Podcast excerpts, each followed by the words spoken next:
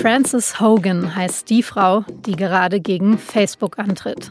37 ist sie, hat selbst zwei Jahre für Facebook gearbeitet und jetzt interne Dokumente an die Öffentlichkeit geleakt. Und am Dienstag hat Frances Hogan über diese sogenannten Facebook-Files sogar vor dem US-amerikanischen Senat gesprochen. Was sie Facebook vorwirft und ob die Macht von Facebook überhaupt noch beherrschbar ist, darüber habe ich mit dem SZ-Digital-Experten Simon Hurz gesprochen. Sie hören auf den Punkt, den Nachrichtenpodcast der Süddeutschen Zeitung. Ich bin Franziska von Malsen. Schön, dass Sie zuhören.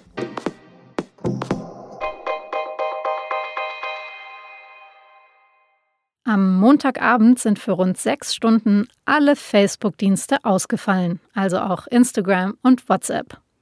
Dieser Ausfall, der hat weltweit schätzungsweise drei Milliarden Menschen betroffen.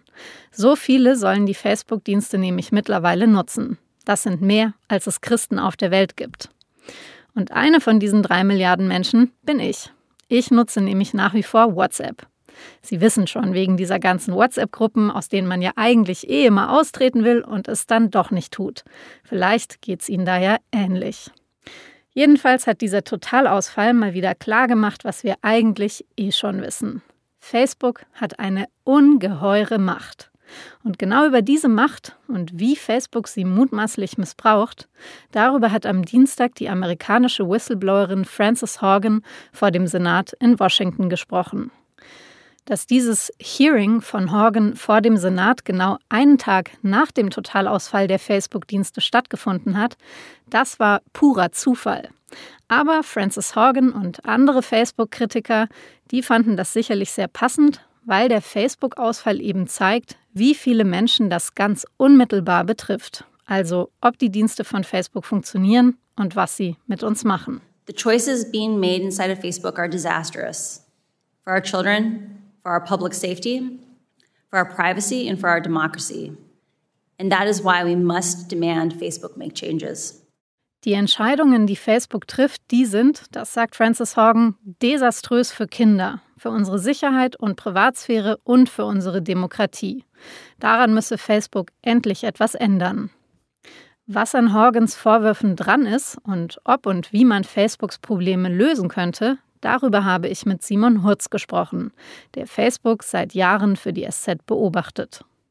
Simon Frances Horgan, über die weiß ich, dass sie 37 ist und zwei Jahre bei Facebook gearbeitet hat. Vor dem Senat, wie sie da jetzt gesprochen hat, also in meinen Augen sehr klar und ruhig, das fand ich schon mal beeindruckend. Aber was weißt du denn noch über diese Frau? Ja, persönlich weiß ich auch nicht viel mehr als eben das, was jetzt zu sehen und zu lesen war. Aber grundsätzlich, was man über Horgan sagen kann, eben, dass sie so der Name und das Gesicht zu den sogenannten Facebook-Files ist, die Horgan ähm, im Laufe der vergangenen Monate oder beziehungsweise während sie noch bei Facebook gearbeitet hat, also in diesem Frühjahr, ähm, ja quasi aus dem Facebook-Konzern herausgebracht hat.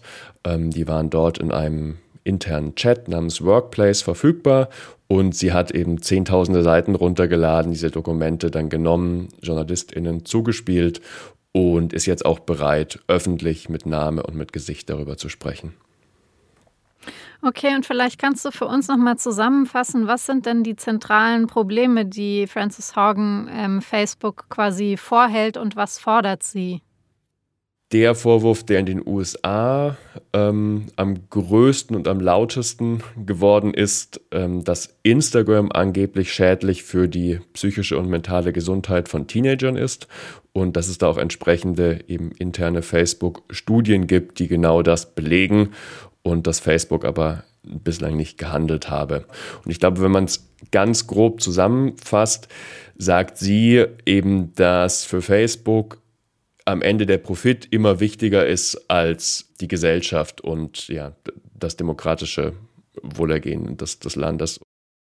Das ist ja ein Fazit oder ein Eindruck, zu dem sie da kommt, der uns wirklich Sorgen machen muss. Und jetzt ist die Reaktion von Mark Zuckerberg auf solche Enthüllungen eigentlich seit Jahren immer die gleiche. Er bügelt die Vorwürfe ab und er verteidigt sich. Das hat er auch jetzt nach dem Hearing von Horgan gemacht und gesagt, es stimmt nicht, dass Facebook Profite über Menschen stellt und die Argumente von Francis Horgan seien völlig unlogisch. Es sei ja nämlich so, Facebook verdient sein Geld mit Werbung und die Werbekunden, die wollten also ihre Anzeigen dezidiert eben nicht neben schädlichen oder wuterregenden Inhalten sehen. Und das Argument klingt für mich jetzt auch erstmal logisch. Was sagst du? Das ist ein Argument, das Facebook sehr häufig bringt. Und natürlich muss man sagen, Facebook hat da einen Punkt. Allerdings habe ich den Eindruck, dass Zuckerberg in seinem sehr langen Posting, was er im Laufe der Nacht veröffentlicht hat, und auch Facebook selbst in, ihrem Statement der Reaktion auf die Aussage von Horgan ähm, vor dem US-Senat, dass sie ihr teilweise so ein bisschen die Worte im Mund herumdrehen. Also unter anderem sagt Zuckerberg, es sei ja völliger Quatsch der Vorwurf, dass wir äh, dass wir quasi bewusst polarisierende, hasserfüllte Inhalte pushen. Und ich habe auch nicht den Eindruck, dass, dass Horgan das sagt, also dass Facebook nur das will, aber quasi ihre zentrale These ist eben, im Zweifel, wenn es darum geht, abzuwägen, dann priorisiert Facebook und eben auch Zuckerberg persönlich das Wachstum höher als, als andere Erwägungen. Und dafür hat sie ja auch durchaus Belege und Dokumente, die das zeigen. Und grundsätzlich, also was so während dieser, dieser Anhörung im Senat zu beobachten war, das fand ich auch persönlich wirklich ähm, e-, eher abstoßend. Da haben dann Facebook-Sprecher angefangen auf Twitter sehr seltsame Statements zu machen, unter anderem zu sagen, ähm, so, was will die Frau eigentlich sinngemäß? Die hat auch nur zwei Jahre bei uns gearbeitet, die hat irgendwie nie in Entscheidungsrunden mit führenden Managern teilgenommen, die hat von bestimmten Sachen, von denen sie da redet, überhaupt keine Ahnung, was, was soll das denn? Also es ist auf eine sehr persönliche Ebene gezogen ähm, und das fand ich für so einen Konzern wie Facebook extrem unprofessionell. Was für eine Reaktion hättest du dir denn von Zuckerberg äh, gewünscht oder wie hätte er sch sozusagen schlauer und äh, besser darauf reagieren können jetzt? Interessanterweise war, war das eine Frage in der Anhörung im Senat, nahezu genau das. Anhorgen, quasi eine Senatorin, glaube ich, hat sie gefragt, wenn Sie jetzt Facebook-Chefin werden, was, was würden Sie denn machen? Und das deckt sich relativ genau mit dem, was ich auch gut fände. Also sie hat gesagt, ich wünsche mir vor allem viel mehr Transparenz. Also ich wünsche mir, dass es irgendwie eine Möglichkeit gibt, diese gesamte interne Forschung, weil es gibt sehr viel davon, die ist, glaube ich, das kann man Facebook schon attestieren, die ist auch wirklich sehr gut. Die stellen da viele, auch teilweise kritische ForscherInnen an, damit sie diese Studien in Auftrag geben, dass eben aber diese ganzen Studien der Öffentlichkeit in irgendeiner Form zugänglich gemacht werden und das generell quasi externe WissenschaftlerInnen mehr Möglichkeiten bekommen, Facebook zu untersuchen. Okay, also mehr Transparenz könnte eine Forderung sein, aber würde das tatsächlich die Probleme, also die Probleme an sich schon lösen? Weil ich habe so das Gefühl, was die Probleme sind, ist eigentlich mittlerweile schon äh, bekannt und irgendwie kann aber Facebook äh, trotzdem nach wie vor machen, was die wollen. Also ähm, sind die unbeherrschbar geworden und würde das mit nur mehr Transparenz tatsächlich besser?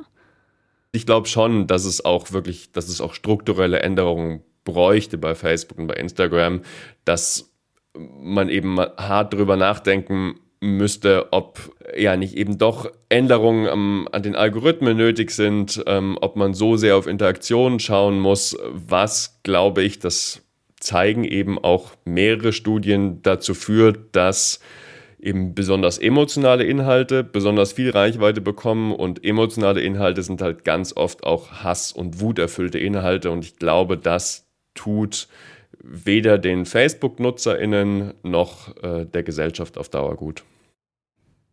Und solche Änderungen beispielsweise im Algorithmus, die müsste man aber dann ähm, staatlich erzwingen oder wie würden solche Regulierungen dann aussehen? Also es ist immer sehr leicht, Regulierung zu fordern. Man muss sich halt dann ziemlich genau überlegen, wie die aussehen kann, weil, weil nur wenn Staaten jetzt plötzlich statt Facebook entscheiden, ist es auch noch nicht äh, besser. Es gibt ja auch sehr, sehr unterschiedliche Interessen auf Seiten von Staaten. Ich fände die angesprochene Transparenz eine Sache, die man wirklich regulatorisch erwirken könnte. Ich glaube, ich bezweifle, dass, was auch häufig gefordert wird, dass eine reine Zerschlagung oder Aufspaltung von Facebook, zum Beispiel in wieder eben die blaue App, Instagram und WhatsApp, dass die Probleme per se löst. Das allein ist, ist, glaube ich, noch nicht der richtige Schritt. Man muss aber auch sagen, letztendlich reden wir mittlerweile seit mindestens fünf bis sieben Jahren ständig über Regulierung und viel Konkretes ist noch nicht dabei rumgekommen also ich habe keine allzu großen Hoffnungen, dass sich da in den nächsten ein, zwei Jahren etwas tut. Bis sich also wirklich was tut, das könnte noch dauern. Keine besonders hoffnungsfrohe Einschätzung, aber trotzdem danke dafür, Simon, und schöne Grüße nach Berlin. Sehr gern. Ciao. So, und das kennen Sie diese Woche jetzt schon. Ein Nobelpreis ist vergeben worden. Am Mittwoch war es der für Chemie. Er geht an Benjamin List aus Deutschland und an den Briten David Macmillan.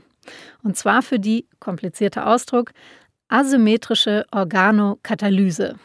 Damit kann man neuartige Moleküle konstruieren. Das ist zum Beispiel wichtig beim Herstellen von Medikamenten. Und das macht das Ganze auch noch umweltfreundlicher.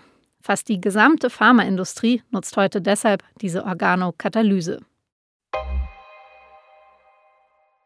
Und natürlich ist es auch in Berlin weitergegangen. Grüne und FDP haben bekannt gegeben, dass sie Sondierungsgespräche mit der SPD für eine Ampelkoalition starten wollen. Parallele Gespräche mit der Union für ein Jamaika-Bündnis, die soll es erstmal nicht geben.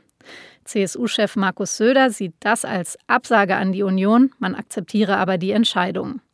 Armin Laschet, der gab nur ein kurzes Statement und sagte, die Union bleibe weiterhin gesprächsbereit. Und Olaf Scholz, der lobte die Zitat professionelle Art und Weise von Grünen und FDP. Die Ampelsondierungen, die sollen also ab Donnerstag starten. Wie lange es dann dauert, bis es zu den eigentlichen Koalitionsverhandlungen kommt und ob auch wirklich in dieser Konstellation, das kann man noch nicht abschätzen.